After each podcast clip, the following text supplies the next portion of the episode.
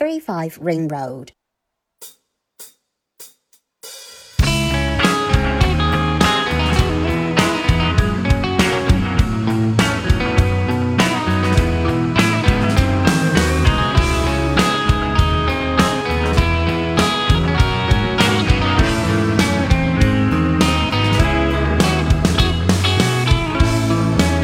好，大家好，欢迎收听三五环，我是刘飞。今天邀请到的嘉宾是牙刷卫，跟大家打声招呼吧。Hello，大家好，我是牙刷味。呃，我之前是打工人，然后分别在字节跳动，然后回航 你这是自己开始介绍了 是吧？是是这样 Q 流程的吧？呃，不，我我先我先在前面要铺垫一下，因为我们这、这次录音是第二次录了，因为第一次录音的录音文件不知道怎么就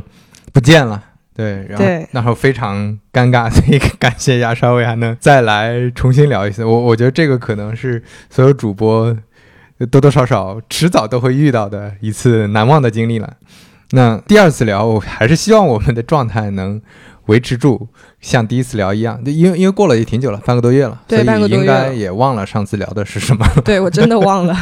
嗯，那那你先还是先自我介绍一下吧。嗯，好，因为已经录过一次，所以我刚刚进入流程的就非常的自然。然后我继续说，嗯、我前面有两份，哦，前面有三份工作的经历，然后分别是在字节跳动，北京话在字节跳动，然后后面我选择回了杭州，因为我是浙江人嘛，然后是在一个视频剪辑软。建的公司和一个古玩拍卖的公司，其实如果在杭州的小伙伴可能已经可以猜出来，因为杭州除了阿里之外的互联网公司其实并不多，其实挺好猜的。然后现在的话，我是以创业者的身份来参加飞哥的播客，对我之前也其实有在飞哥的播客里面出现过，但是会比较早。对，之前其实你呃参与过三次，这是第三次了。对，吧这是第三次。对，之前聊我们聊过呃年轻人的焦虑对对有一个话题，对对，还还呃跟那个上海的一个数据产品经理 Sara Sara 吧，对，Sarah，对，跟他聊过，对，这是第三次了。但是这这一次确实是以完全不同的身份嘛，因为包括我为什么想跟牙刷味聊，是觉得他可能是我身边朋友里面非常特殊的一一一种，就因为我身边的很多所谓职业上的叙事，大家生活的故事，其实都是在类似的那个路径上，就觉得嗯我要升职加薪，或者我要去做一个呃怎么样的一个职业选择，我应该去哪家公司或者怎么样，或者说还还有一些是创业，但是他用的创业的方式可能是。我们感觉通常意义上那种创业融资，对？对对，烧钱，然后或或者怎么样组建团队，快速创建一个公司，未来是要做企业家。但是牙刷味这种创业，现在也在也算是在创业。对，其对但其实我这个通俗的来讲，其实是一门生意，它不能说像创业那么大，因为我也没有想过可能要去拿融资啊，或者我未来要成为一个企业家这样，我只是想搞钱。对所以我觉得这个这个是一个很有意思，然后对于现在很多焦虑的年轻人好，好或者甚至是包括很多焦虑的中年人也好，大家可以嗯重新通过亚帅卫讲述的这些去去思考一下自己的这个生活和自己的工作。那嗯我们就进入主题啊，就首先我们聊一聊你做的这件事儿吧。就首首先，为什么你要选做？你现在在做呃代泡茶嘛？对对对，是调味代泡茶，对，就是为什么选择嗯。做这个方向呢？首先，我最直接的想要自己出来做这个事情的主要原因，是因为我不想上班。虽然大家听起来可能会觉得，哎，怎么你不想上班就去创业了，就觉得很奇怪。我当时就是开始进入互联网的时候，我其实就是抱着我未来肯定会自己出来做。无论是做什么的也好，就肯定会自己出来创业，或者说做生意也好，就是这样的心态在工作的。然后我在杭回杭州两年的工作情况来看，我就觉得，嗯，可能也差不多到时间了。我之前的呃学习积累也到了一定的，就是我觉得我可能没有太大的进步的空间了，以及大家的工作流我都了解了，再加上呃一些就是我可能要面临再次找工作，因为我。的上一份工作，它的组织架构的变动，我可能要呃并到其他部门，但我又不是很想，因为我找工作就是我想要做这个我才来的。然后我就说，那我就开始创业吧。然后我选择调味茶的主要原因是因为我在上班的时候就是有在观察，呃，同事们他们用什么会比较多？然后其实女生最先创业可能会想先想到的就是两个，一个是服装创业，第二饰品创业，就是这两个。那我就会先最先先规避掉这两个，因为这样的话肯定太卷，因为大家都会先想到这两个。然后我就发现，嗯，打工人的话，日常喝就是喝水是一个大家的硬需求，大家想要健康，然后喝水大家想喝有味道的水，那么袋泡茶是一个非常好切入的点，所以我就做了这个。首先你自己是经常喝袋泡茶的吗？对我自己经常喝，但我之前喝的比较多的是茶颜悦色，然后我觉得他们香精太重，可以说吗？嗯，所以所以其实你是自己也在用，相当于用这个产品，然后你觉得自己可以试试做这个产品吗？对，是的。那你当时了解完之后，因为很多人可能在看茶叶市场的时候，就会觉得，哎，这可能是一个比较传统的市场，或者水很深，或者。另外就是，你如果做消费品牌，比如说很多人创业，他是做那种比较轻的事情，就比如说我我去呃做一个自媒体，对吧？我做内容，或者我去呃做一些比较轻的，比如代购或者怎么样，就是就因为因为你要是重新做一个品牌的话，大家呃原来的预设里可能觉得它是非常重的。你是怎么当时怎么想这个问题的？因因为毕竟你自己。也比较年轻，也没有之前没有做过品牌，对吧？嗯嗯嗯，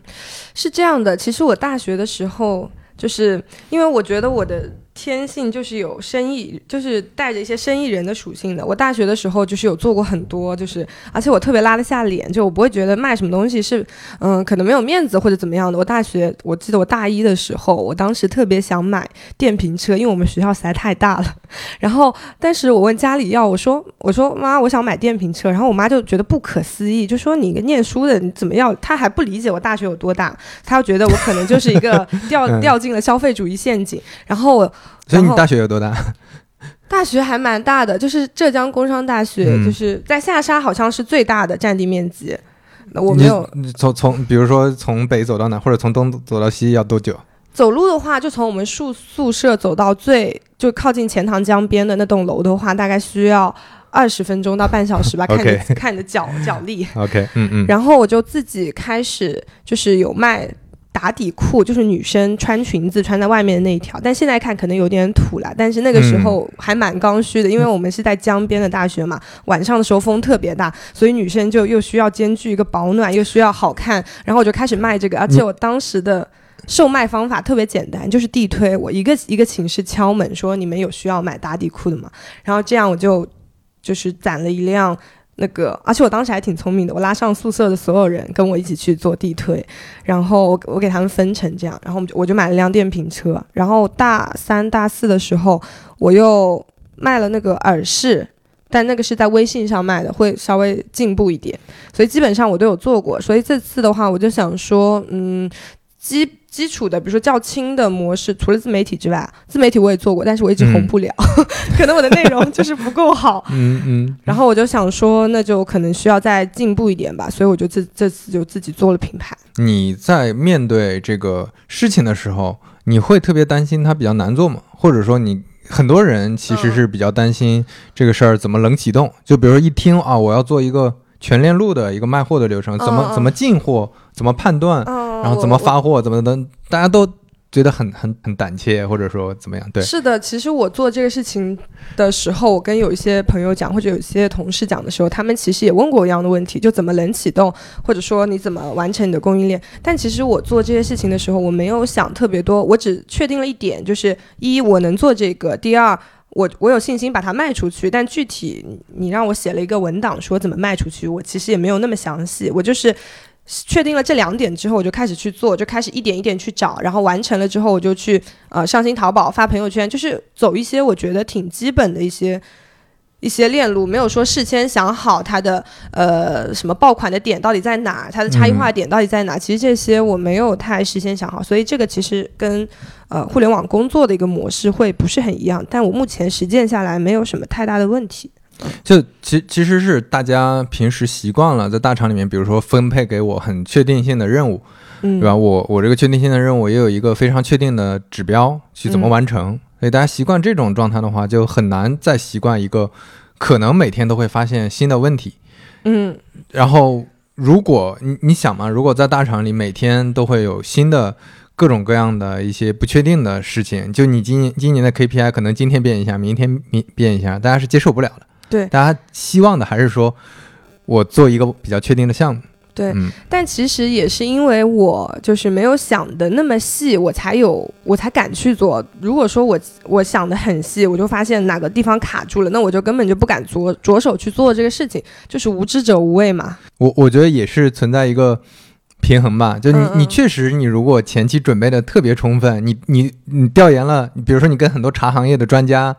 聊了很多，对吧？嗯你读了很多茶的书，然后也去仔细分析了所有的商业模型的，你可能就不会启动。对，因为我觉得我可能这个事情太大了，我可能做不了。嗯，对，但是你反而现在用你你的这种所谓这个叫叫什么？其实我觉得也也也挺像互联网思维的，在早期说的互联网思维，就是你、嗯你在迭代当中去成长嘛，而不是说全部东西都规划好。对，是的，但这其实。就这个的话，其实是我家人会灌输给我的一个知识，就是灌灌输给我的一个理念，就是你先，就是他会跟我说你想做什么，你先去做，然后你觉得这个事情是可以做的，你就坚持做下去，嗯。就不要想太多，就不要去想说，嗯，就是畏难，畏畏难情绪，就是有一种船到桥头自然直，你你觉得能做，你就一直做下去就可以了。对你说的这个，我我是觉得，我从你看我一六一七年来杭州之后，我慢慢接触到了这种这种思维方式，在北方是很少的，嗯、呃，就是浙商的这种思维方式嘛，嗯。就是比较，嗯，反正我就做，就看眼前的事情，我把眼前的事情做好，对，是的，然后能有问题我就解决问题。嗯这这个思维当然有它的局限性，但是我觉得它好的一点是，你不用像，因为我之前在，尤其像北京，对吧，在很多这种高大上的咖啡馆，大家聊起来互联网创业，嗯聊起来一些大的一些风口方向，都是动动辄要要聊什么市值几百亿的一些事情。那你老去看那些的时候，比如说大家一一聊带泡茶。很多人的预期一下就会变成，哎呀，我要干掉立顿，对对吧？那你如果秉承着这种预期，其实是很难开展的。当然也也跟不同人的那个不同人的这个预期有关系。但是我是觉得很多人可能没有想到说，哎，这中间还有一条小路可以走，嗯，就不是创业只有那种大路，大家去抢独木桥的。对，是的，就是我上次也举到了一个例子嘛，就是我回家的时候，就是参加我姐姐的婚礼，然后她婚礼现场就跟他们是一个村的嘛，就是有一个呃上台致辞的一个叔叔，然后后来我姐姐跟我说，那叔叔家里特别有钱，当时我还没有特别在意，就说特别有钱能有多有钱？浙江人谁还不是个有钱人？就类似于这种。嗯，就是不屑的这种想法。后来他跟我说，他家是卖那个牛皮筋的，就是黄色的牛皮筋，而且他家只卖这个黄色的牛皮筋。然后他家能就是卖到就是就是能卖，夸张的话一年就是会有上亿。但是做生意的话，钱本身就是不稳定的嘛，但最多能卖到这么多。但我当时非常不理解，我说卖一个小皮，就是那种红色就外卖那种皮圈，为什么能这么挣钱？就对，北方叫橡橡皮筋儿那个东西，就是绑的那个，就不理嗯解，我们做互联网思维的根本没有办法理解这个，就是觉得这个东西应该可替代性很强吧？那谁都可以做啊。如果说大家知道这个东西赚钱，然后客单价又特别低，对啊怎么算都算不清这就是出来。不理解，就真的不理解。然后回去我就问我爸，因为就是大家一个村的嘛，就都认识。然后我爸就说，他们做这个橡皮筋做了好几年了，然后他们。他们都是几个集装箱，几个集装箱每天这样运的，然后他们一个橡皮筋，也不是一个橡皮筋，应该是一份橡皮筋，他们就赚几里，他们就以数量嗯取胜。几他们就是十里是一分嘛，对吧？对，然后我我，然后我爸就说，就是就是说，我们这边的人就是如果说认，就是就要坚持，就是我感觉刚刚飞哥说的北京的那种，其实我觉得会比较偏向精英精英的一些思维，但是我们浙商的话，我感觉是实用的，就是。嗯，你就是你踏实努力去做，然后呃，你发现这个实在走不通，你就换下一个，然后接着去做，就是、嗯就是没有关系的，你就是失败也没什么，大家不会说因为你这次创业失败了啊看不起你，就只要你在做，大家觉得你是一个勤劳勇敢的人。对，嗯嗯，对，我觉得这点是我可能这几年在呃面对做事情方面接受到了比较新的思维，对我触动还挺大的。那我们聊一下更具体一点的事情，嗯就比如说你刚开始还是刚才说的冷启动，比如说大家可能会好奇，你一个刚工作几年小姑娘，你也不是在茶行业的，你怎么去把这个链路给打起来的？首先的话，我先是确定了我要做这件事情，开始我就开始在看供应链，就是首先我会去看带泡茶的供应链具体是应该怎么样做，以及找哪家比较好。然后先是完成供应链这一步，第二再去做包装。然后我找到了我之前公司就前司的那个。我一直跟我有合作的一个设计师，我就问他能不能接私活这样，然后也跟他说明我是就是创业项目，他其实给我价格特别低，我现在还挺感谢他的，嗯，然后让他做了包装设计之后，也让他做 logo，这些做完之后，我再开始看淘宝。那段时间我研究淘宝还蛮多，因为我之前虽然说是互联网，但其实电商跟互联网又是两条不一样的路，啊，淘宝特别复杂。然后我看了一下淘宝的一些东西之后，然后上架还要办各种证，因为食品的话可能就是要涉及到一些食品安全相关的嘛。然后办证，这这些下来差不多就两个月的时间过去了，所以我七月份才淘宝上架。淘宝上架的话，我当时想的是，我能最简单的冷启动的方式就是我朋友圈里的人，而且我朋友圈有一千个人，我就觉得，但凡有两百个人能看到，就是一千个人有两百个人能点击，那也是我觉得也还不错。嗯，然后。当我说我裸辞创业的时候，其实朋友们都还挺支持的。就是前期的冷启动，就是是我的小伙伴他们，然后后面我就开始做了一些站外的一些投放。然后，呃，站外投放的话，开始的时候我就想我没有钱嘛，那我就先去做置换比较多。结果发现有的效果还挺好的，主要是目前的流量主要是是这样。嗯，那你在那个供给侧呢？你自己去谈的这些是吧？包括包装的工呃工厂，包括那个茶叶供应商，对对，茶叶的供应商还有一部分是代加工的供应商，就比如说他要把茶叶本身变成一个三角包，然后在三角包装到一个铝袋子里面，这一条还是。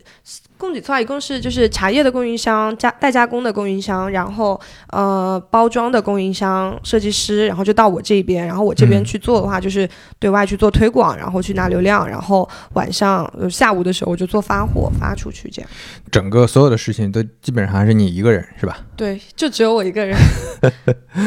对，那你你会怎么？现在的状态是跟你之前预期的一样的吗？对，一样的，我就想说，前面前期在我没有能力赚到我去组一个团队钱的时候，我就一个人去做，除非我能预计说，如我招一个人来，那一个人能他能赚出他自己的工资，对，就是这样的话，我就会去招人。但是我现在预计的话，明年。明年预年初应该就会开始招人去做，就看现在的增长情况的话，对对对，基本上你除了先期的有一些长期这种成本投入，其实现在也基本上都能盈亏平衡了，对吧？对，现在能盈亏平衡了，然后现在赚的钱就已经支持我去做新品了，我就觉得还不错，嗯。那你你感觉现在你做的这个事情，目前最最大的难题在什么地方？最大的难题。最大难题，我觉得有的时候自己太懒了，就是还不够。如果我现在创业能能跟上班的时候那么用功，我现在应该能赚更多钱。我其实在家对自我，我是一个对自己要求不是特别严格的人，就我不会说你每天呃要九点起床，然后像工像互联网在上班的时候晚上工作到晚上九点，我能工作十二个小时。但现在其实我是嗯早上十点。起床，然后真正开始工作是十一点，然后晚上五点的时候发货，发完货之后，我可能就会开始休息。就我的工作时长还不够长。再回到前面，其实我还是想问那个问题，我们可以展开聊一聊。就是很多很多人，我我提到了他畏难情绪，可能更多的来自于这种不确定，不确定背后很多是，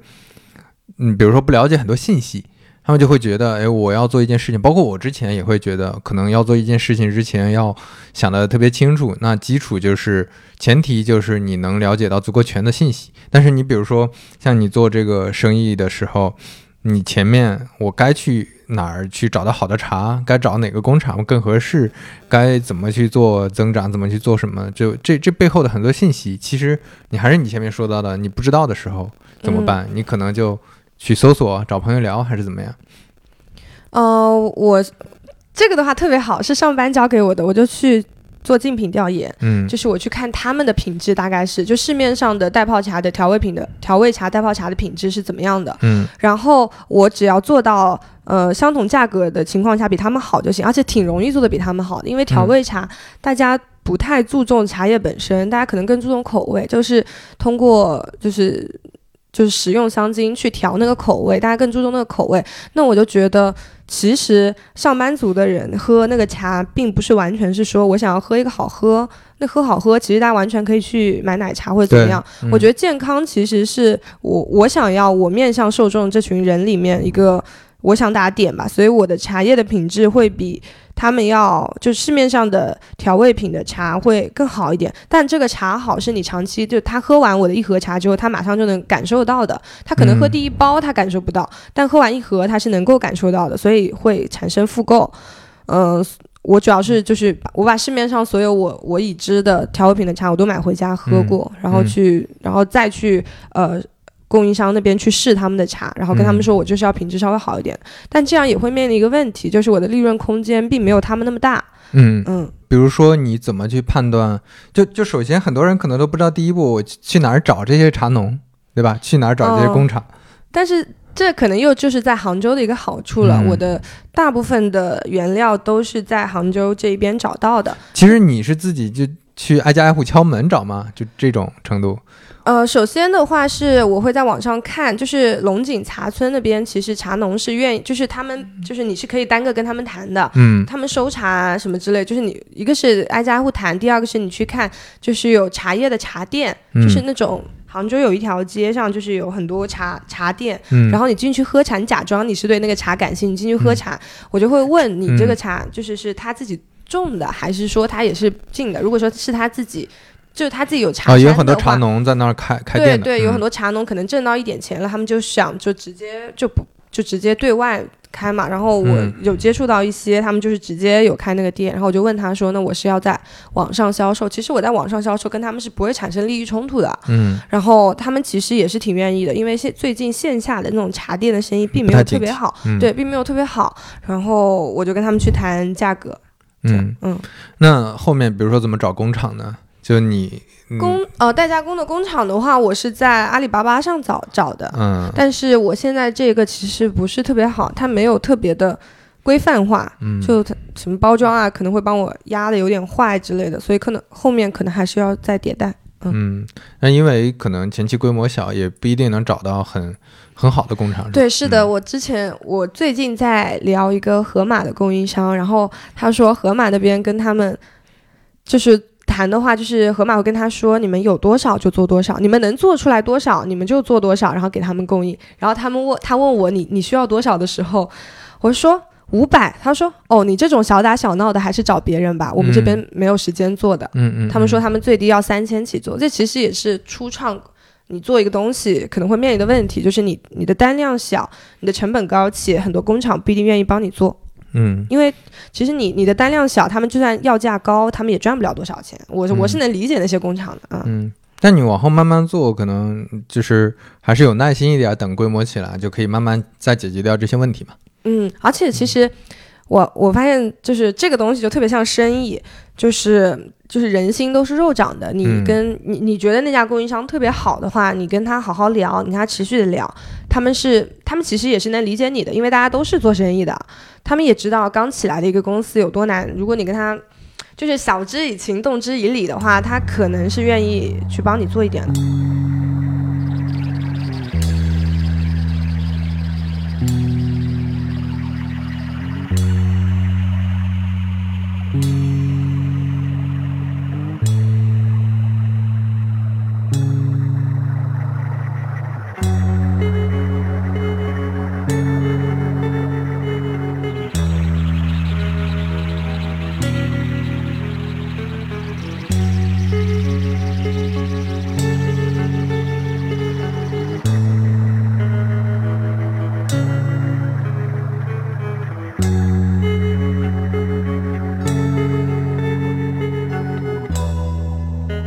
那在做事情的过程中，我们单纯说做事情过程中，嗯你每天做的这些工作的内容，你跟人去沟通、解决问题的这些方式，你感觉跟之前打工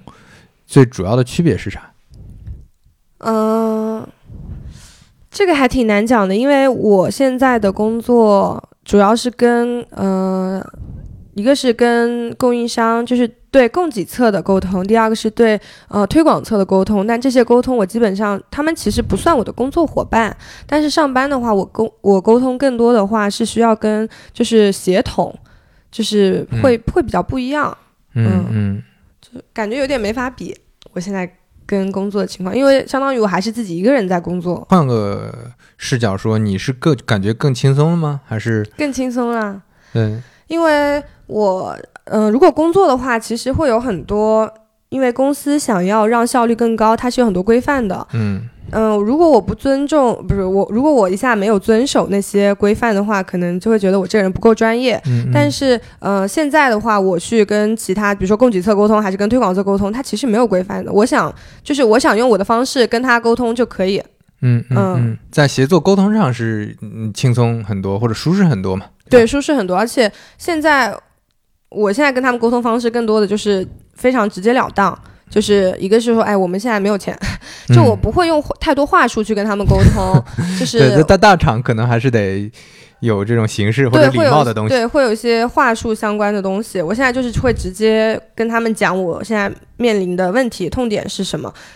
他们也挺愿意理解的。嗯就我觉得嗯这样的沟通效率会更高，但是大厂的话人越多，他可能为了规范会需要一些话术上的东西。嗯嗯，那你觉得做这些事儿的，你从另外一个角度说，你的擅长程度，或者说你觉得这些事儿上对你的成长和之前的区别是什么？首先，我做这些事情，我感觉特别自然，就是有种我天生就会的，就是我没有说，我没有说我重新就作为一，个浙江人的这个基因，就是我没有觉得我需要去学习跟他们如何沟通，我就是上来就会直接。而且我就蛮直接，我不爱跟他们就是打字沟通，因为就是阿里巴巴嗯上面回复效率，店家厂家的回复效率是非常低的。他可能我嗯今天发，他可能明天才回，而且我单量比较小，他可能看见懒得回。但是如果你直接跟他打电话，我就直接打电话过去，我就说啊，我这边是一个什么样的情况，嗯嗯嗯然后我需要你们大概一个多少的量，然后你们能支持吗？然后几天给到，沟通效率非常快，而且挺就是很很轻松，我觉得，嗯嗯嗯，就不用学习很多这种呃，比如协作的知识，甚至可能还要学很多工具使用等等的，对对这些都对对都没有。对，而且呃，上班的话，我特别害怕，就是我可能会打扰到同事，我很害怕麻烦别人。嗯，就是，但现在我现在自己自己这样做生意的话，我觉得大家都是赚钱，就是我嗯我这样做也是赚钱，你这样做，你接了我的单你也赚钱，就是我不会觉得不好意思。但是在上班的话，我特别担心，我可能现在让他紧急紧急插入一个需求，啊，他支持你了，他可能对我可能会会麻烦。到他，然后可能会增加他的工作量，我我会嗯特别有这样的情绪在，我就会觉得特别不好意思。我觉得大厂里面很多人之间的那个矛盾或者摩擦也源于这个，就你你占用了人家的时间，尤，其是那种比如说你做产品或者运营，嗯你提的需求，你占用了人家的开发的时间，这就会非常麻烦。对，然后大家互相觉得对方傻逼，就是说你这个需求有有经过什么各方面的考虑吗？然后嗯比如说那那运营看到你你产品拿出来这个说、这东西怎么做成这个样子，跟我们提的需求完全不一样，就是会有一个哎会让你非常疲惫的一个过程。对对，大家互相之间不断的 argue，对，是的，，不断的这个，嗯，这这样特别消耗人本身，我觉得，嗯，是就所以现在你会感觉就很简单嘛，就很简单，对。就是大家有问题解决问题嘛，解决不了我就换人或者说怎么样。对，是的，就这生意能做那就能做，不能做我换其他家一样也行。就我也不会觉得你怎么样，我就觉得嗯、我也能理解你，我单量确实太少了啊。对，哎，我觉得你刚才说的那个词儿，嗯，那个自自然，嗯这个这个词儿用的特别好，就是有点像自然流动的那个状态。就你、嗯你可能可能在打工的时候，大家是圈住的，对，你可能有的时候就没法很自然，就你必须得怎么样的时候，对对，整个整个人状态就不一样了。对对，你就你就比如说你你现在你就可以说我我的对接的这个工厂，我觉得傻逼，那我宁愿多花点钱去找另一个工厂，对这完全 OK 的。对但是你工作的时候不行，你的开发就是他。对对，就是他，而且你特别难受。对对，嗯，OK，那那我我们就聊到这儿了，我们就呃转到说聊一聊职业发展和怎么思考这个职业啊、个人生活这一趴吧。就嗯首先一个问题就是你之前有没有什么职业发展？因为你你在做这个事儿之前，相当于还是一直在大厂里面或者、嗯或者小厂里面嗯，打工。你之前的职业规划是什么样？我之前的职业规划就是，嗯，我不会一直打工的。嗯，就是我当时就已经想清楚了。其实我觉得我我可能小的时候深受就是一些就是郭敬明小说的毒害，就是我初中的时候就萌生了一种我必须要去大城市，去那种高端写字楼里面当一个白领，就是我有个凌霄的梦，你知道吗？小时代，然后、嗯然后所以我。大学还没有毕业，我就义无反顾的投了北京的简实习简历，然后也过了。我当时特别开心，我给我妈打电话，我说我说我们现在这个，我当时在中卫通，我不知道有没有自己的小伙伴知道。我当时觉得哇，好高端啊！我现在上电梯都是那个保安给我刷的卡，我都不用自己自己摁电梯上几楼。我当我特别，我当时就一整个就是被洗脑住了。哦哦，对我我觉得这种场景真的非常，呃，这种环境的影响嗯真的非常重。就是你当你进到一个环境的时候，富丽堂皇。对，呃，我之前去有朋友，他在那个某保险公司，那个保险公司巨大，在那个那个呃陆家嘴，嗯，然后嗯进到门之后，那个他他头顶上那个吊灯是十几楼。十几层楼高的吊灯，他说这个吊灯就两三千万价值，嗯呃，对，我觉得在那个环境下，你就你哪怕一个月赚两千块钱，你也觉得哎呀，我好像是 在过贵族生活啊。你接着说，你接着说。真的有这样的想法，因为我的实习工资并不高，我我记得好像是一百二一天，还是一百一天，嗯，呃，就是我根本自己也不怎么付得起北京的房租，还是要靠家里人给你打钱才行。嗯嗯但是我当时就觉得我现在超级厉害，就是一种。就是自我成就感，就是通过外部价值来体现的一个自我成就感。我觉得，嗯嗯，我现在就是比我的同期的同学们都厉害。结果我工作一年之后，发现他们比我开心。嗯他们会就比如大家会聚会嘛，就说嗯、什么要去哪里玩去哪里玩，嗯嗯然后我就说嗯我当时因为我当时还是大小周，我就说可能不是很方便，然后我嗯出去玩之后，我记得特别清楚，有一次就毕业旅行，我毕业了，然后我跟我的室友去柬埔寨玩，然后他就。我们当时在吴哥窟，嗯然后我一直在回信息，我我我我的室友就说，我的室友就说什么事情？你现在人都已经在国外，为什么你还要？嗯而且你只是一个实习生，你为什么要？哦，你那个时候还是实习生还是实习生，我还没转正，嗯就可能下个月转正这样。他就不是很理解，就是为什么事情要忙到这种地步？因为他他他后面的工作选择是成为了一个小学老师，他肯定是没有办法理解。嗯是是嗯然后后面又因为我回消息回的慢了，我就被我的 mentor 骂，我就嗯当时特别难受，我又觉得我做的不够好，我我在那么好的公司里面，我辜负了 mentor 的希望，嗯我怎么还在外面玩？大家都在工作，为什么还在玩？我当时有一种内疚，但是我又没有办法情绪，我在吴哥窟里面爆哭，就是在那边，就是大家都觉得我很奇怪，为什么一个出来旅游的人在那边边走边哭，边走边哭？嗯嗯然后就是通过这种事情，就是后面对我的影响也还蛮大，我就会在持续思考，就是我工作的意义到底是什么？我是想要挣钱，还是想学东西，还是想要干什么？嗯，对我感觉你你你可能嗯，几年前我们那时候见的时候，我觉得你那个状态跟现在也不太一样，就你现在不不上不上班了的状态真的好很多。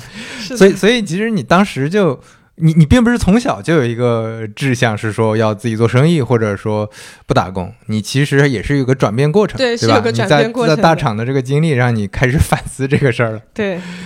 那你你是前几年开始已经有这个打算了是吧？对，是的，我其实，在工作就我转正之后的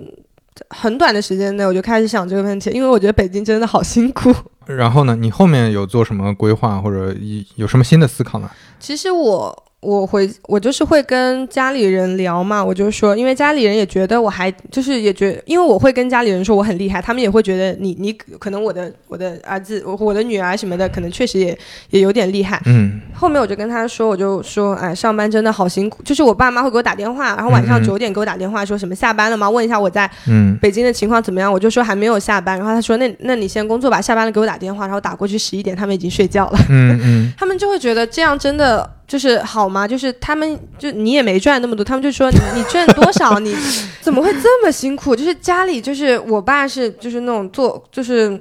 是那种工地里的，就是我、嗯我爸是刚开始开那种很大的车，就是路上那种很大的车，嗯就觉得我家最辛苦的时候，就最穷的时候，我爸也没有辛苦到我这种份上，就就是觉得到底是可比那比蓝领的工作都辛苦很多。对，就是怎么会这么辛苦？他们就想不明白，然后觉得你到底在干什么？我跟他们说运营的工作什么，他其实他们理解不了。对，他们觉得你可能在干一些很，他们觉得啊、未来应该会有一些比较好的发展规划的吧，嗯，也不敢多指责我什么，因为我也没跟他们抱怨说我但是但是有什么 发展规划什么的？没有，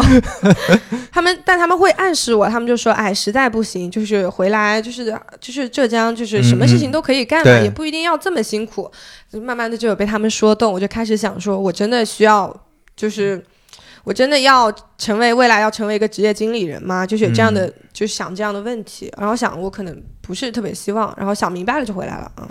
而且我觉得跟你你之前提过，你家族其实大部分人都是做生意的，都对是的没有没有在一个大大公司待很久的，或者做公务员的，对吧？对，没有做公务员，但是我们还挺敬重，就是我们那边虽然是大家都做生意的，嗯但只要你是个文化人，就比如说你是老师，你是公务员，大家会非常敬重你，就即使你一个月挣三千，大家觉得你厉害。对就这样对对对。所以你是什么有有什么具体的原因或者具体的哪个呃点，然后触动你，让你让你现在决定做这个事儿了吗？首先，我其实回杭州就是一直有在看，就是说我想要做。就自己做事情，那我具体做什么？就这个的话，我一直有在想，所以我在持续工作，也也有在持续想这个事情，因为工作只只是单纯的就是为了我的生活嘛。然后想到的话，其实我当时有去说服我很多朋友，就说要不要跟我一起做，因为我也是一开始的时候没有特别大的勇气，说我一个人，我是否可以一个人就是能做起来一个事情。我没有太多的信心，我当时一直在说服我的朋友们去做，但是我的性格就是我前面的说的那些，就我可能比较勇敢，我想的不是太多，但这也会让我面临一个问题，我想要去找 partner 的时候特别难找，大家可能会觉得，哎，你会不会是一时兴起？你会不会是想到这一点做这一点？这这可能也是我未来要改变的一个问题，所以我想我想要找合作伙伴，其实嗯还挺难的，就是我很难让对方信任我。嗯嗯嗯，你自己怎么看待这个事情？你未来还要还要解决吗？觉得是个要解决的问题吗？我觉得这个应该是要解决的问题，但是我还没有想好比较好的解决方式。我不想很生硬的，就是转变我的性格，成为一个，嗯，嗯就那样的话对我来说又有点像上班了，就是我得说服我的协同方，对，这我可能不是很喜欢，但我现在一个人也可以，所以我我会想办法去，嗯，解决这个问题，但是还没想好具体以什么样更好的形式去解决。但我目前的情况来看的话，就是我现在就是在有点在碰运气，就是我在嗯等能够前期能够理解我的人。如果说我可能到三十多岁还没有找到的话，那我就给改我改一改我的性，就是给改一改我的性格，因为嗯，我家里人会跟我说，就是你一个人能做的事情一定是有限的，就是我们肯定还是要，尤其在当今社会，肯定是团队能给你嗯嗯。带来的价值是更大的。嗯，是是，这个挺重要的。包括我身边很多朋友创业，尤其多次创业、连续创业的朋友，其实非常看重团队嘛。嗯，是的，因为其实你在大厂，大家如果都是螺丝钉的话，你插在什么地方就是还好，就换人的话还好，你掌握一一同同一套呃协作规则。或者说大厂里的所谓的共同语言，其实大家都能协作起来。嗯那，这这也是大组织为啥要有这些东西嘛。但是是的，但是你在自自己做事情的时候就差别很大了。你不同公司、不同的人，你跟他之间的包括性格，甚至个人生活，嗯，嗯，甚至包括有没有孩子，对吧？年纪差异、差异、文化程度差异、价值观差异，都会影响你们写作的这个默契程度的。是的。我现在觉得想找一个工作上的伙伴比谈恋爱找男朋友还难，这嗯太难了，嗯嗯因为为就是我们会直接的强关联的经济利益关系，然后对，嗯，可能还要去匹配对方的性格、对方的生活方式，就是哎，它特别难，就是有种可遇不可求的感觉。嗯嗯是。哎，前面你提到你你你出来，其实有一个考虑到的原因是你觉得也没有太多成长了。这个嗯你当时是，就除了你觉得你呃做职业经理人本来就不是你想要的嗯，之外，你觉得可能成长也遇到瓶颈了吗？我我觉得是有遇到瓶颈的，就是在我在互联网待了两年、两三年之后，我就发现其实我我不知道是工种的问题，还是说是可能大家都会遇到的问题，就是我觉得运就运营这个工种，我基本上嗯、都有涉足过一点，就比如说呃市场运营、品牌运营、渠道运营、增长运营都有涉涉足过一点，但是我就是有点不知道后面，就是后面就是我在想，我是不是按照那套方法论去走就可以？我如果已经已知那套方法论去走的话，后面能不能成，好像跟我没有太大的关系。就是因为就是也要看很多机会嘛，就比如说嗯嗯具体的你你这个产品的一些规划上的一些一些想法什么之类的。然后我不知道，我现在离开有点久，我现在就是一整个有点忘记互联网东西，有点应激吧。我觉得可能就是我真的还忘得挺快的，在那边的一些东西，比如说包括一些呃名词，就是一些话术上的东西，还有一些。呃，工作流上的东西，我有点真的有点忘记掉了。你当时是不是还是确实有点担忧，说这些东西在别的地方能不能用到，或者未来它会不会产生比较大的价值？我没有特别担忧，我在里面我就不是特别认可这这套东西，就是我是能理解，嗯我是能理解他为什么必须要用这套东西，对，但是我不是很喜欢。嗯，嗯，就是就是嗯，可以这么说，你是觉得这些东西它们本身是能产生价值的，对，但是你觉得嗯就不认同？那你不认同是觉得是因为什么呢？是觉主要得是不是很适合我，就是我嗯需要，嗯我觉得上班的我特别像在表演一种人格，嗯就是一种上班的人格。然后，所以我一旦成为本我之后，我就会有点忘记上班的那个人格的我是怎么样的。嗯嗯我觉得它主要我不喜欢的原因是不是很适合我自己，就是不是很属于我那个东西。你你稍微展开说呢，就是有有没有什么更具体的例子？就比如说，我需要，嗯，我我记得比较清楚的，就是我我在扮演这件事情的，就是在开会的时候，嗯当你在讲一个嗯 PPT 或者是一个就是在讲你你的成果或者怎么样，在跟大家下面的人宣讲的时候，我我我发现一个秘密，就是我的讲话的语气，我讲话的表现出来的姿态会非常。能够就说明我这个东西到底是好还是不好的，嗯。就是我只要表现出一种，嗯，这个东西我是非常有信心、非常笃定，而且我非常巧舌如簧的在说这套东西的话，它就是一个可以的东西，就是一个，嗯，好像大家这个事情能做，因为我觉得大家好像也不确定你这个东西到底能做到什么样的程度，因为嗯我我觉得没有人能知道，就像我自己现在做我自己的项目，我也不知道说我未来它能发展到一个什么规模，所以所以只要我足够扮演一个，就是足够自信、巧舌如簧，然后上面嗯就是对答如流的人，而且我发现，在互联网其实对答如流还挺简单的，就只要你要想好数据上的一些东西，他们肯定会问到一些数据上的东西，你只要嗯以就是设想好他们可能会问什么问题，你再用。回答了，但是又好像没有回答的话，回答他们的话，好像就可以过去，就好像糊弄过去。但嗯嗯嗯我自己就是会不是很开心这样的话。明白？哎，我我有点理解你说的意思，有点像是，呃，就你刚才说的表演，你其实掌握了一套工作方法论，对对就这套方法论能够在这个环境里很好的运作，对啊，你能你能生活的很好，你甚至还能往后走，升职加薪。对，但是这套方法论和，呃，你刚才说的这这这这一些东西，其实你觉得就做起来就很很难受嘛？对，就是不是很属于我。对，而且它真正让你感觉到这个这个价值感会弱一些。反正我自己的感觉是，你做的这些事儿，你其实就是为了拿那份工资，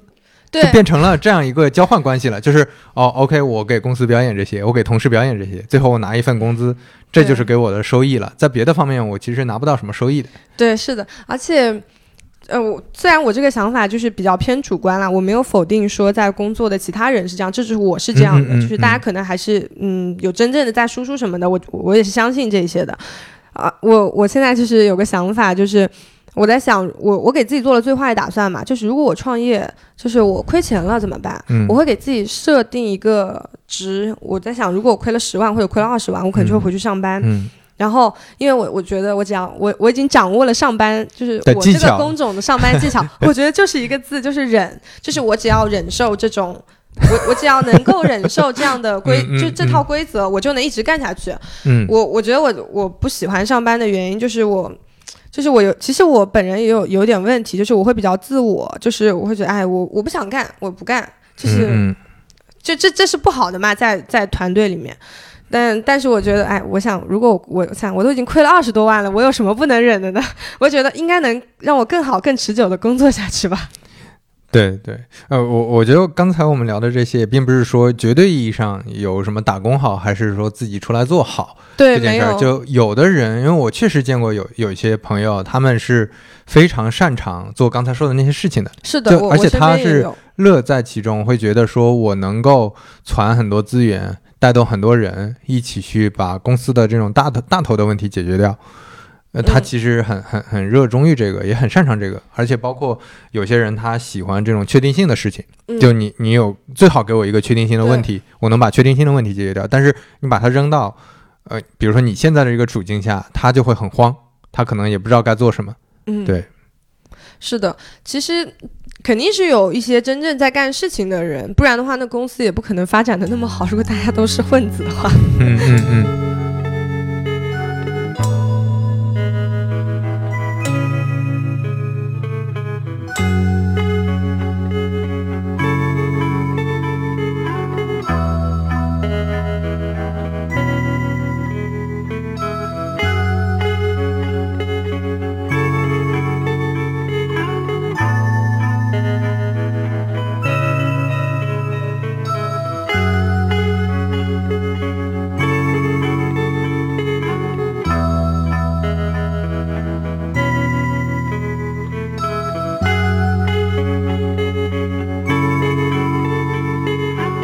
现在做了这个事儿以后，你跟身边的朋友交流的话，他们会怎么看你？然后你现在出来这个环境，你你又会怎么看待他们呢？就一些打工的朋友，哦，嗯，我现在出来的话，我会所有跟我抱怨上班不好的同事或者前同事，我就会跟他们说，出来创业吧，其实没有你们想的那么难。我就是会那种怂恿大家，就是尽可能的去干自己想干的事情。如果你觉得你在那里待的不开心的话，当然我也有一些就是在就在上班这个体制内特别好的小伙伴，然后我就会。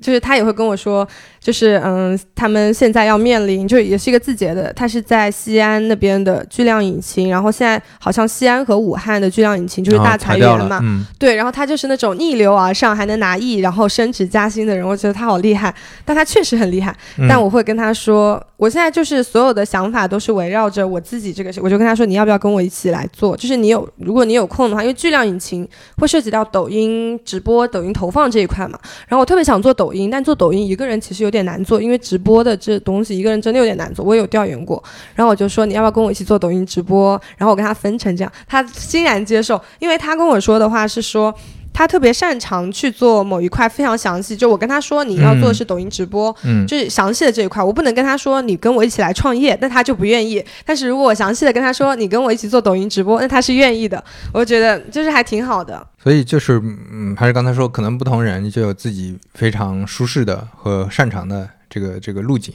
对，是的。那你现在在怎么，嗯，比如说还有没有什么其他的朋友，他们会跟你聊说，比如说他们是觉得你现在这样，他们很羡慕，还是说，哎呀，你现在这样其实，嗯，感觉不太好，就可能不是很清晰未来或者怎么样？对你身边朋友他们是怎么看的呀？呃，身边朋友分两波，一波是在上班的，还有一波就是本身就是自己从来没有上过班，就是在持续做自己想做事情的，但也、嗯也有赚钱了。上班的那一群朋友的话，就会他们是现他们会以我为一个就是不能说标杆嘛，就是把就是他就他们是希望我能持续。创业永远不要上班的，因为他们就会觉得他们的人生可能还有盼头，就是如果我上不了班了，我就能创业。毕竟我我这样的例子放在这儿，就我生活的还行。他们说，如果说我我就是放弃了，就我因为亏钱或者怎么样就做不好了，我回到工作里面去了，就回到工作那个体制里去，他们就会觉得很绝望，就觉得哎，最终都是要上班的，那现在也是要上班的，就是他们的态度就是希望我能坚持下去，让他们会觉得，呃，工作是有 Plan B 这种可能性的。然后还有一波就是在自己持续创业，他们那群人跟我的想法就是一样的，打工是不可能打工的，这辈子都不可能打工的。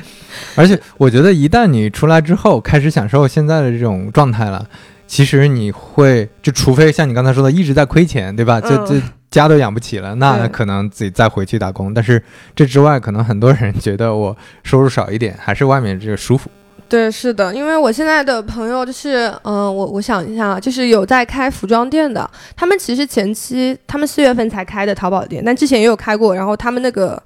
垂类就是可能不是很好，就是会亏钱，因为是完全走设计师品牌款的那个，嗯，他们现在就是打打爆款那些，他们今年双十一好像挣了很多，然后还有一个朋友就是。也是在做淘宝店的，因为他们是学服装的嘛，可能做淘宝会比较多。然后他现在自己开了一个咖啡店，然后我的茶叶也在他的咖啡店那里就是卖嘛。他那他刚开始的时候就是，他虽然觉得就是咖啡店装修的这个过程非常的疲惫，就是一直在跟我们说，哎，这什么东西很烦很难弄。但是他咖啡店开出来，他就是一整个非常奋斗。就是别人的咖啡店可能六点就关门，他七点才关门，而且他咖啡店是整。就是七天都午休的，一般的咖啡店可能中间会有一天是休息，他七天就是午休。然后他小红书当点评，他自己都关注的非常勤快，他也不会觉得累，他就觉得很开心。嗯嗯，我就觉得这样状态特别好，就是大家在做一件自己喜欢做的事情的时候是不会觉得累的。对对对，诶，所以你现在的自己的生活状态是什么样？就。可以睡到自然醒，对吧？睡到大中午。对，如果没有外卖电话的话，不是没有快递的电话的话，我一般都是睡到自然醒，然后开始就开始每天。其实我现在已经有一个工作流，就我每天具体要干的什么事情是已经比较明明确的了。我我多努力一点，如果说我起得早一点，或者晚上工作晚一点，我就可以多做一些其他支线的工作，比如说我可以剪剪我的视频，就是做做自媒体之类的，我可以做一些支线的事情。嗯嗯。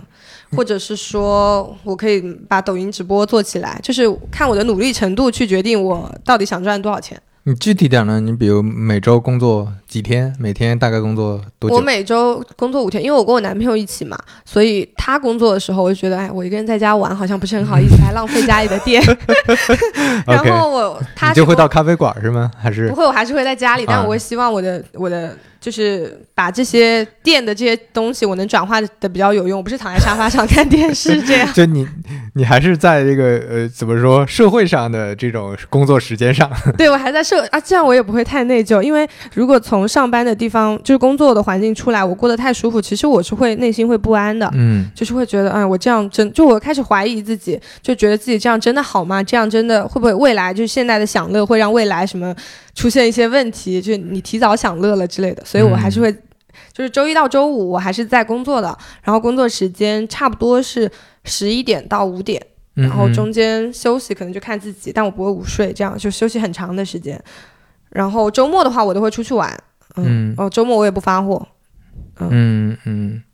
，OK，那每天大概多久呢？比以前要短很多吧？短很多啊！我以前上班的话，就是早上十点到公司，晚上。九点下班都算早的，就有点那种踩点打车的感觉，我也会内疚，我可能会到九点半才走。嗯，然后现在呢？现在我就是五点发完货，我就觉得哦，发完货好累哦，我现在应该休息一下。就晚饭前就能搞定了都。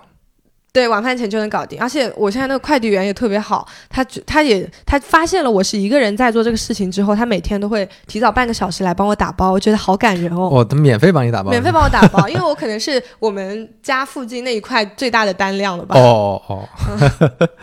，OK，嗯，那你你你评价你现在，我们不说工作状态，就说生活状态，肯定比以前好很多，是吗？对，是的。你首先有大块的富裕时间了。对，而且因为我的。思维方式比较跳跃，就是我可能会想到很多其他，就是我虽然现在是在做我现在品牌，但我其实还是会考，还是会观察其他的很多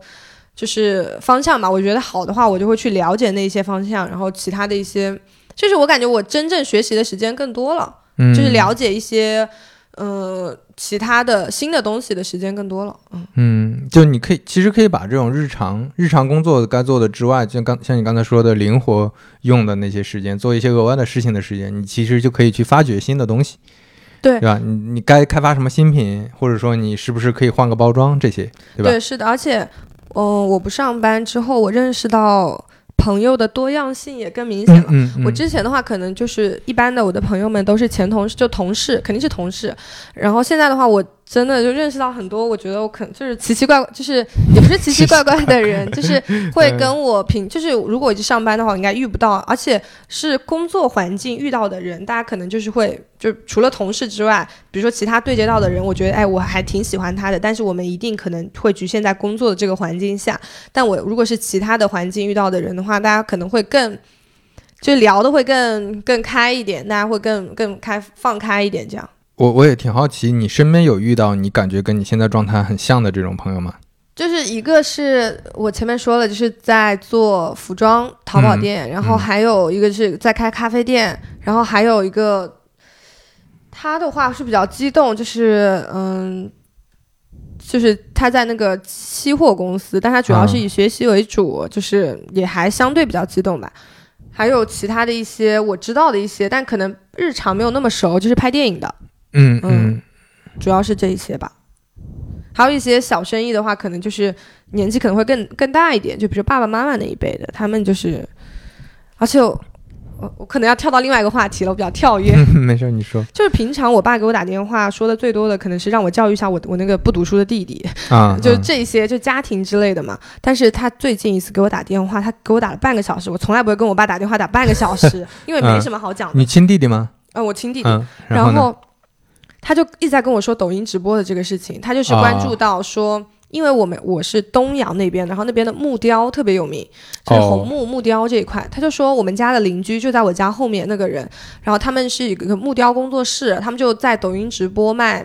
卖木雕，然后就说，嗯，当天一晚上播了四个小时，然后营业额的话差不多有一两万。他觉得这个事情，他说你年轻人应该很关注这件事情，你怎么还没有开始搞起来？在那边指指责我，就是没有与时俱进，然后再跟我聊一些抖音直播的事情。其实我还挺震惊的，我在想说，就是我觉得像我爸那个年纪的话，他们其实还愿意去关注一些新的领域，以及新的领域到底是怎么赚钱的这个形式。我其实还蛮有感触，我觉得哎，他们都在。一了解，而且我爸跟我说最多的是说，你要多你要多什么跟别人交流，听听别人的意见，别人在做什么，你要多看看机会之类的，就是一直在跟我说这些。嗯嗯，我就觉得，嗯，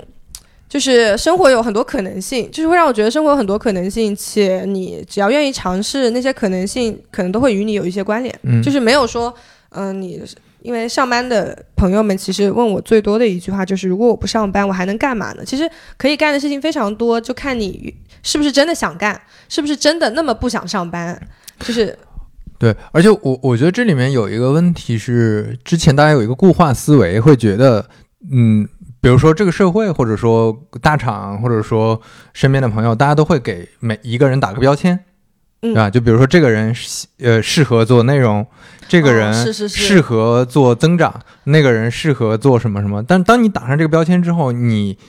给也给自己打上一个标签了，这个时候就很麻烦。哦，这个很吓人哎，其实。对，就你比如说，就像刚才说的，比如如果所有人对你的评价，因为你之前做过几次成功的项目，所有人对你的评价就是哦，你做这一类的事情特别擅长，你就适合在大厂。做类似这什么什么的事情，那这个时候你就很担心自己出来是不是别的事儿都做不好，那你就会陷入说我只能做这一类的事情嗯，是真的，可能是因为这个原因会导致大家觉得我可能除了这个事情之外，其他事情干不好。对啊，对啊，就我觉得这种这种对嗯别人对你的这些标签的呃自我认知，大家一定要想得更清楚一些。对，是的，是的。就是前两天，我们我跟一个就是之前在字节的一个同事聚会吃饭，然后他在字节待了五五六年差不多吧，当产品经理。他今年七月份的时候辞职，因为确实主架构也出现了一个比较大的调整，然后他觉得他快三十了，然后他的那个生活上的话，是不是会需要一些变动？因为在北京想要落户真的太难了。所以他考虑的是杭州嘛，他来杭州考了一个辅导员，考上了。他过来当辅导员。前两天我们吃饭，他说到，他说为什么他当辅导员还是要这么辛苦？我们说为什么会辛苦啊？他说其他的老师就很多活都会让他干，然后他每天晚上当辅导员干活还是要干到十一二点。然后我们其实还挺奇怪的，就是辅导员真的有那么多活需要干到十一二点吗？我觉得互联网的产品经理都没有，都不一定需要有那么多活干到十一二点吧。然后前两天啊，我是不是然后说太多了？前两天，前两天我去他的学校，因为有他组织办了一个文化节，然后就邀请我去，然后我去那边看了他那个文化节，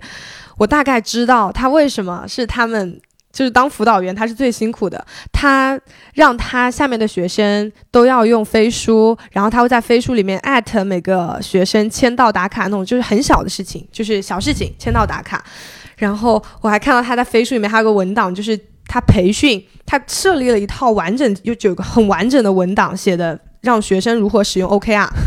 而且他真的详细到，就是他有一个奖励机制，就是你完成了什么一步，他会给学生奖励一个什么小的东西。这我真的好离谱，就就是为什么要把，就是他特别认那个自己的这套组织文化嘛，对吧？他他说。这个效率很高，就是他说这个东西效率更高。他觉得他来到高校之后，就觉得高校的这套体制就是效率特别低。他觉得，那我就觉得你不卷谁卷呢？你不辛苦谁辛苦呢？因为你是一个追求高效的人，那就是高效率的人。他在学校里面就是那种那种体制里面，怎么可能会高效？大家都是来养老休闲的。就是你现在就是。所其他老师看到你这么能干，这所有的事情完成的那么快，他们又不知不了解这套体系，那些其他老师怎么可能会知道 OK 啊是什么东西？他觉得那嗯，可能只有你做得好这个事情，那就你来做嘛。就是就是我就是其实他在跟我们抱怨说，他觉得他太辛苦，就是为什么老师都要让他做这些事情的时候，其实就是是他自己想要去做这些事情的，就是一种啊不理解。所以就真的是不同人都有自己不同的路径，真的有不同的路径。我我觉得学生去了解 OK 啊这件事情，我也不知道对他们来说是。是好是坏？因为他是在理学院，就是那些都是理科生，然后是学化学、物理这一块。我觉得不，我觉得人不是所有的人都需要，真的需要了解到这这这还我我觉得这个还是把所有的事情都有一个垂直的评价体系。如果说，比如说高效就是好的，就是我说效率的效，高效就是好的。然后垂直的这个工具上，你用 OKR 一定比 KPI 好，好或者说 OKR 比别的这种。呃，这种评判的标准要好，嗯，他你你如果在这个思考思路里面，你就总觉得说啊，他只要不用这个就是不好的，那很容易就会变成这样。但实际上，实际上不同的场景、不同的环境、不同的工作，或者甚至不同的人等等的，他他大家面临的具体课题是不一样的。就你还是得找到自己的具体课题，你不能什么东西都用同一个工具去解决，是吧？而且他那个就是回杭州跟我一直说的最多的是，他觉得北京太好了，北京是世界上最好的城市。他觉得杭州就是有很多很不好的地方，嗯，比如说不高效嘛？这我觉得这可能也是原因之一。嗯，就是他觉得大家都就是可能比较慢啊，或者是哦，他还不是很喜欢一个点，就是他说觉得浙江这边的人太商，就是大家总是聊生意上的东西，总。他觉得不够先进，是不是不够那种？我不知道，他觉得这个东西可能太太势利或者怎么样的。但但我是属于那种我永远热爱杭州的这一派，所以我就一直在跟他就是说服。后面我觉得我说服累了，就是大家就不争吵。我觉得我是觉得我说杭州的话，你可能还是需要再多感受一下才能知道它的好，因为其实很不一样。杭州跟北京，我觉得没啥可比性，就是不是一个可比较的范围。嗯嗯。他回来之后，我觉得我我在想一个问题，是不是在互联网待久的话，可能确实没有办法太离开，因为太一那套体系你跑通了之后是特别高效的，特别高效省事，然后就是你能把人在社会上的一些麻烦帮你处理到最低的，嗯。我感觉他现在特别习惯那一套，而且他也特别，就是他觉得他的选择可能是做错了，他不应该来杭州，他不应该去当辅导员，他还是对啊。这个我觉得，如果是他的价值观和这个理念，为什么要对他 现在跟我们聊天聊的最多的是说他为什么要离开？那我们就问他一个问题：那你能真的能拿到北京户口吗？你能在十年内拿到北京户口吗？你离开北京不就是这么简单的原因吗？你为什么想不明白？嗯嗯。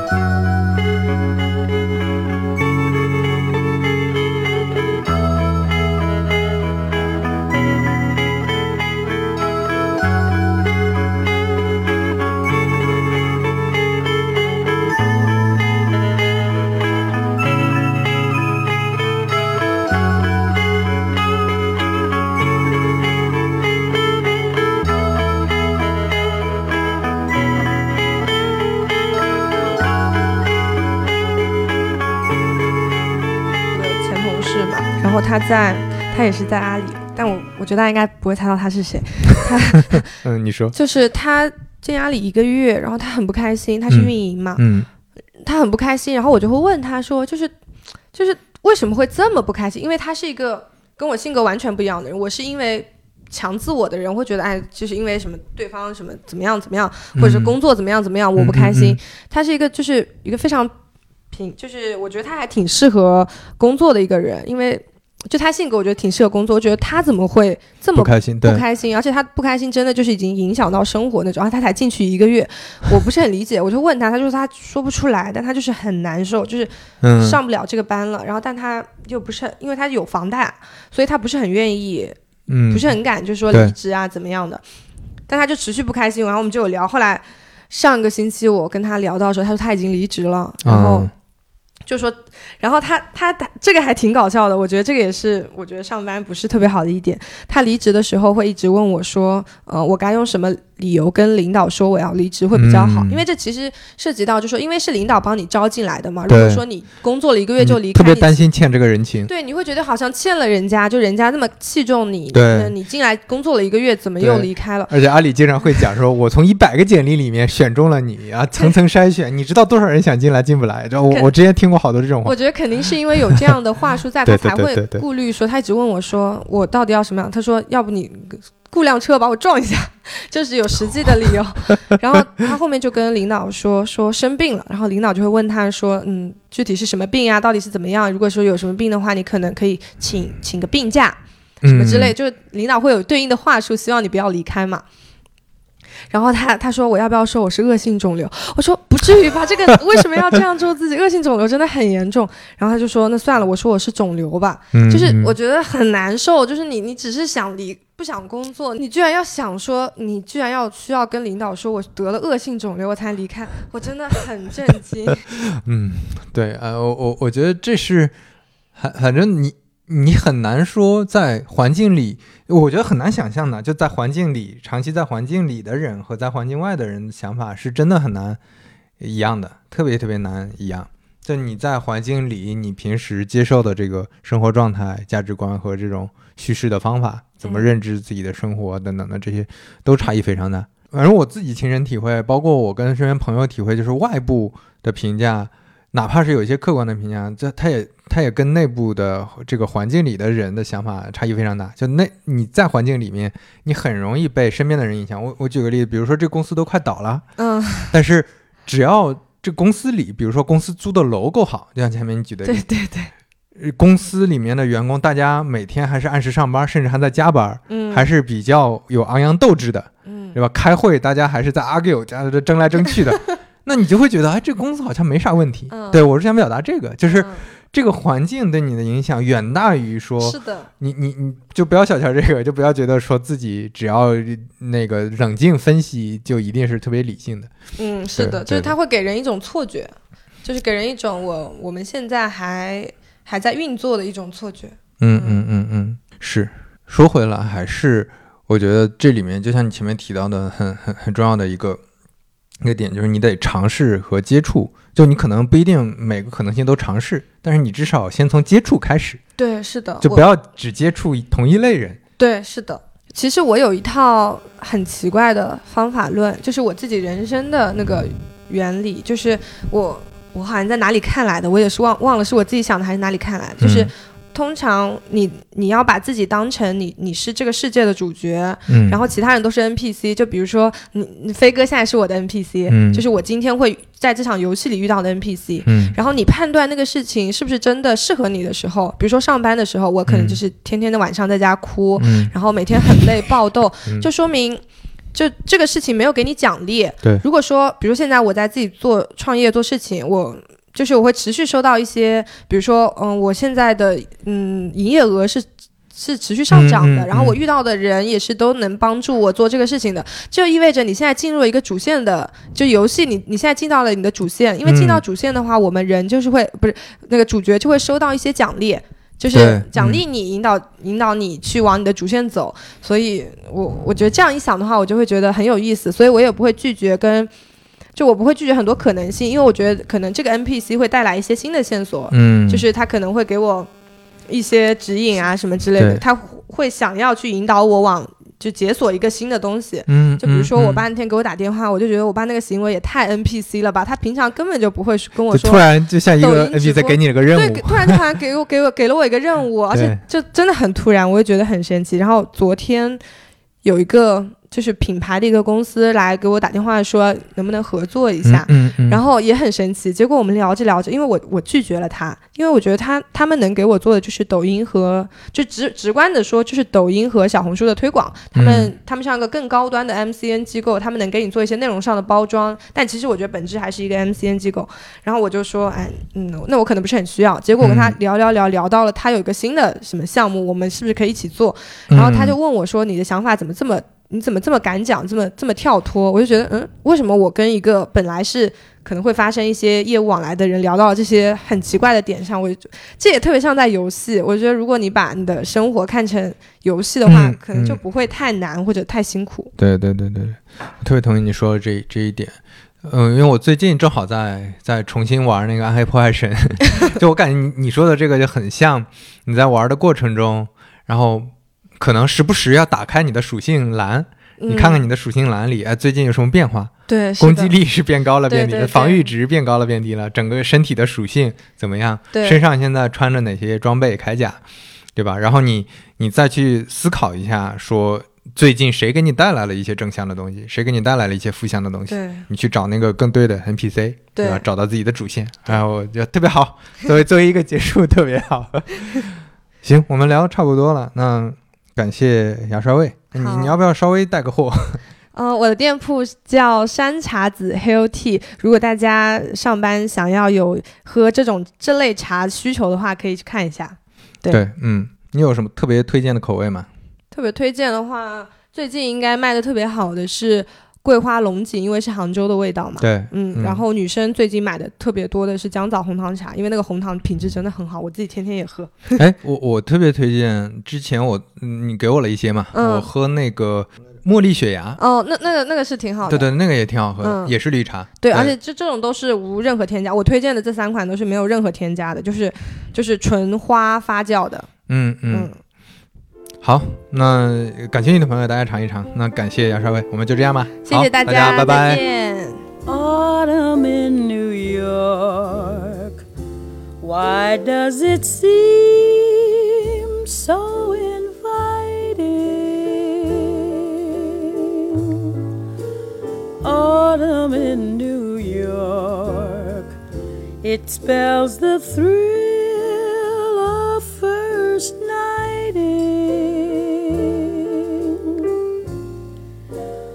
glittering crowds and shimmering clouds in canyons of steel. They're making me feel I'm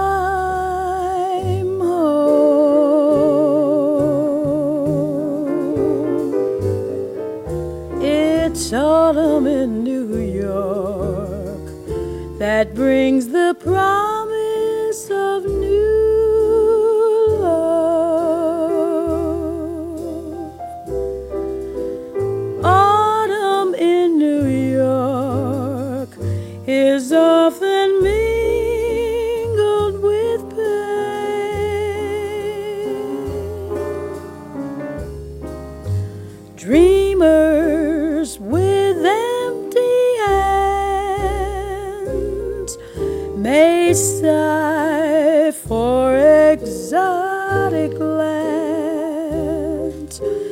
It's autumn in New York.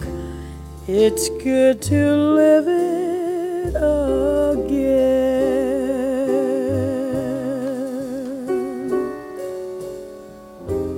Autumn in New York. The gleaming rooftops at sundown. Oh, autumn in New York. It lifts you up when you run down. Yes, ways and giddy voices who lunch at the Ritz will tell you that it's divine.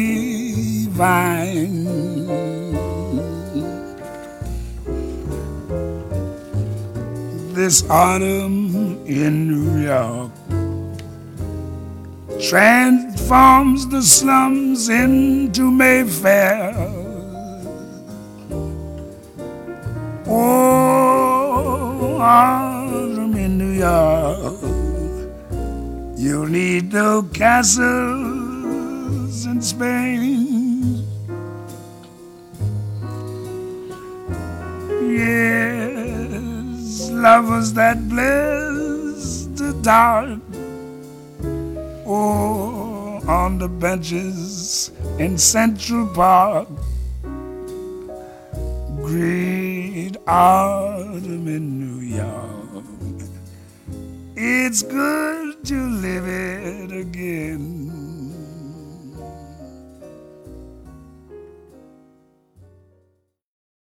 欢迎在小宇宙、喜马拉雅、网易云音乐、苹果播客等各大音频平台订阅收听三五环。如果你喜欢三五环的话，也欢迎在苹果播客留下你宝贵的五星好评，感谢感谢。我们下期再见。然后我开始不是很理解，我说会不会因为什么你人太实诚啦什么的？因为我你没开，开完了吗？开，我重新再讲一遍。再讲一遍吧。